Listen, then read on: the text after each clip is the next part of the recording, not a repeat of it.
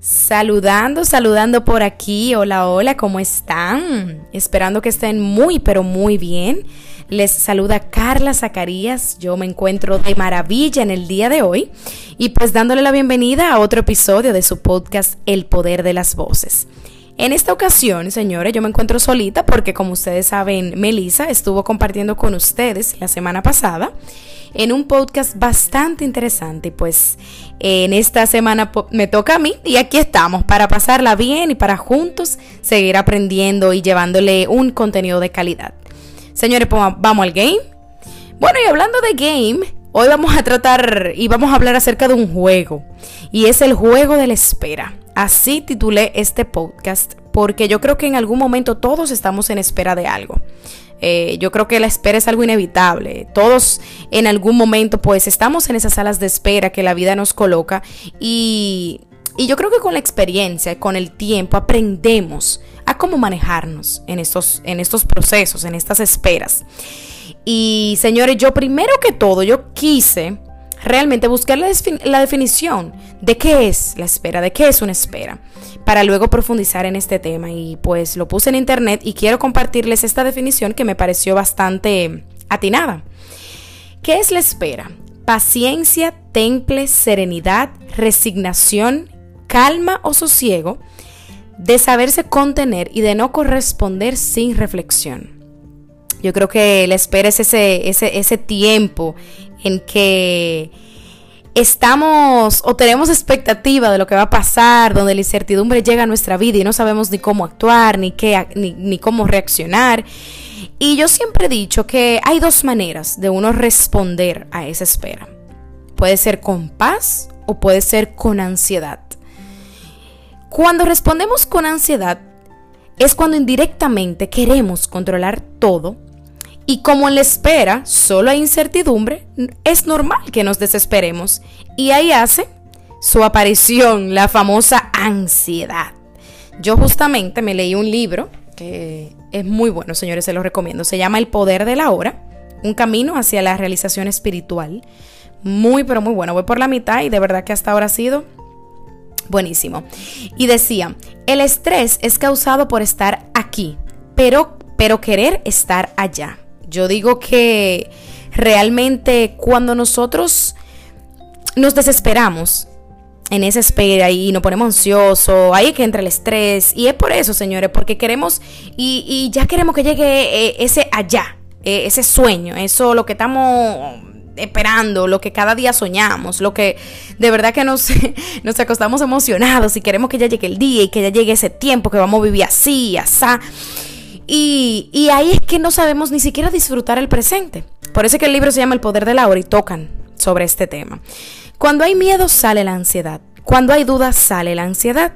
Cuando no me gusta mi realidad, hay ansiedad. Cuando se me sale todo de las manos, hay ansiedad. Cuando no creo en algo mayor, hay ansiedad. Y definitivamente yo creo que todos eh, estamos de acuerdo en esa parte. Pero también podemos ver la espera de otra manera. Y yo digo que esta se define cortita y ustedes van a ver por qué. Señores, la otra manera de ver la espera es con, con paz, con esa paz que sobrepasa todo entendimiento. Y cuando creemos en Dios, hay esperanza. Cuando yo suelto, empiezo a confiar que Él tiene el control. Y yo creo que esta es la manera, esta es la clave esencial eh, para poder nosotros recibir la espera con esa paz. Es saber de que, señores, el Todopoderoso, el Omnipotente, el Omnipresente, eh, el, que, el que no ha perdido ni una sola batalla, Él está en control. Y Él sabe por qué nos puso en esa sala de espera.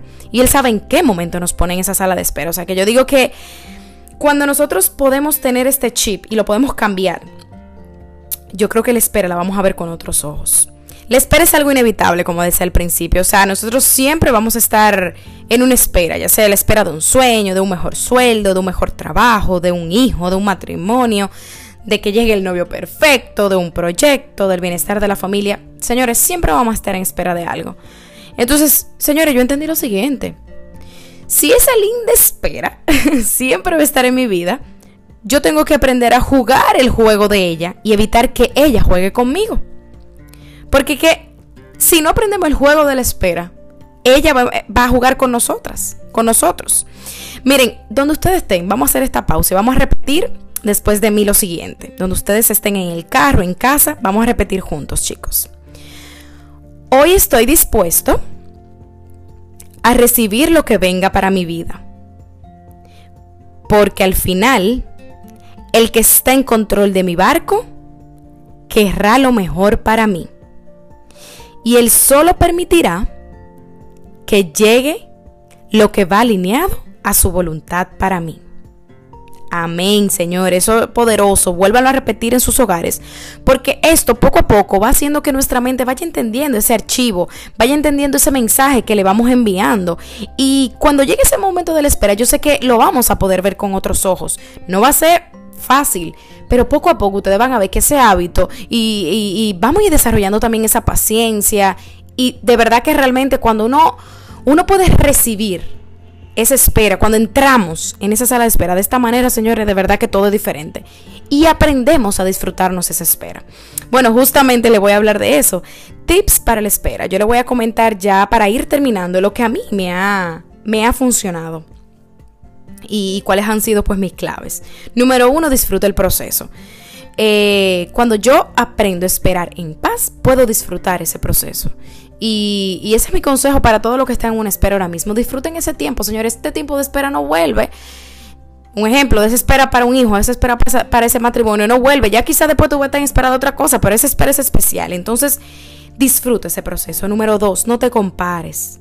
Yo siempre he dicho esto, señor, y me ha costado, pero lo he aprendido poco a poco con el tiempo. No nos comparemos, porque el otro está esperando en otra área de su vida también que él ya tenga el resultado que tú estás esperando ahora mismo no quiere decir que él ya haya pasado todas sus esperas. No, él está esperando en otra área de su vida. Entonces no nos comparemos porque todos estamos en procesos diferentes. Número tres, confía. Confía en que lo mejor va a llegar a tu vida. Número cuatro, disciplínate y desarrolla la paciencia porque no te queda de otra. Ya que estoy aquí, señores, ¿verdad? vamos por lo menos a sacar algo positivo a esto y vamos a disciplinarnos y a desarrollar esa paciencia que en algún otro momento la voy a tener que necesitar. Y la otra, comparte tu proceso con otros. ¿Por qué? Porque hay personas que quizás están pasando por lo mismo que tú y cuando yo comparto con los demás, digo, ay, mira, mi proceso no es tan fuerte, porque quizás escuché a otra persona que está pasando por otro eh, un poquito más fuerte, o quizá está pasando por uno igual al mío. Yo digo, bueno, mira, no estoy sola y no estoy pasando por algo tan, tan fuerte. Y eso te, te ayuda a tener paz y te hace fácil el camino. Señores, miren, y de verdad, de verdad hay que aprender a jugar las cartas del juego. Porque Dios inicia las jugadas, pero nos toca a ti y a mí merecernos el premio con nuestro desempeño. Así que ya para finalizar les voy a leer otra partecita del libro que realmente ha sido de bendición para mi vida, porque de verdad buenísimo esto. Miren, señores, aquí dice que la espera es un estado mental. En el libro, ¿verdad? Y luego dice, abandona la espera como un estado mental. Déjeme ver. Ah, no. Ok, sí, voy bien por aquí. Abandona la espera como un estado mental. Porque eh, al final, señores, si usted está presente, no hay nunca necesidad de esperar por nada. Y el libro, este libro, lo que te enseña es a vivir en el presente. Por eso se llama el poder de la hora. Y si tú estás en el presente, tú no vas a tener que estar pensando ni siquiera en lo que va a venir después. Obvio, nosotros tenemos sueños, nosotros tenemos metas. Y es normal que tengamos nuestro cuadro de metas, nuestro dream board. Y que digamos, Dios mío, en tantos años voy a vivir de tal manera. Y qué chévere va a ser esto y qué chévere va a ser lo otro. Pero a veces nos, nos obsesionamos con el futuro y dejamos de disfrutar lo que tengo ahora. Entonces llegamos al futuro y nunca, nunca vamos a estar satisfechos porque siempre vamos a querer más. Pero cuando yo me disfruto el presente, también me voy a poder disfrutar lo que viene. Entonces, eh, yo quería realmente compartirles otra cosita, pero se me perdió. No lo veo, señores. Se me perdió aquí en el libro. Pero nada, eh, si, lo, si lo encuentro, pues se lo comparto pues, pues, por mis redes o por las redes del Poder de las Voces. Así que señores, muchísimas gracias. Así me despido de este podcast. Eh, yo realmente eh, anotando y, escribiendo el contenido de, de, este podcast, pues también aprendí como que, wow, yo decía, pero yo estoy escribiendo esto, pero Carla, ¿tú lo entiendes así? Y también me ayudó a mí, tú sabes, y, me, y, me, y tuve que profundizarlo también y aprendí en el momento, me ministró, como, como decimos. Y fue también de verdad muy poderoso y, salí hasta con nuevas, eh, nuevos hábitos también que quiero implementar. Así que ojalá que así haya sido con ustedes. Realmente para mí siempre es un placer compartir con ustedes, los quiero mucho, esperando que estén bien junto a sus familiares. Y recuerden, Aprende a jugar las cartas del juego, porque Dios inicia las jugadas, pero te toca a ti merecerte el premio con tu desempeño. Un abrazo. Chao, chao.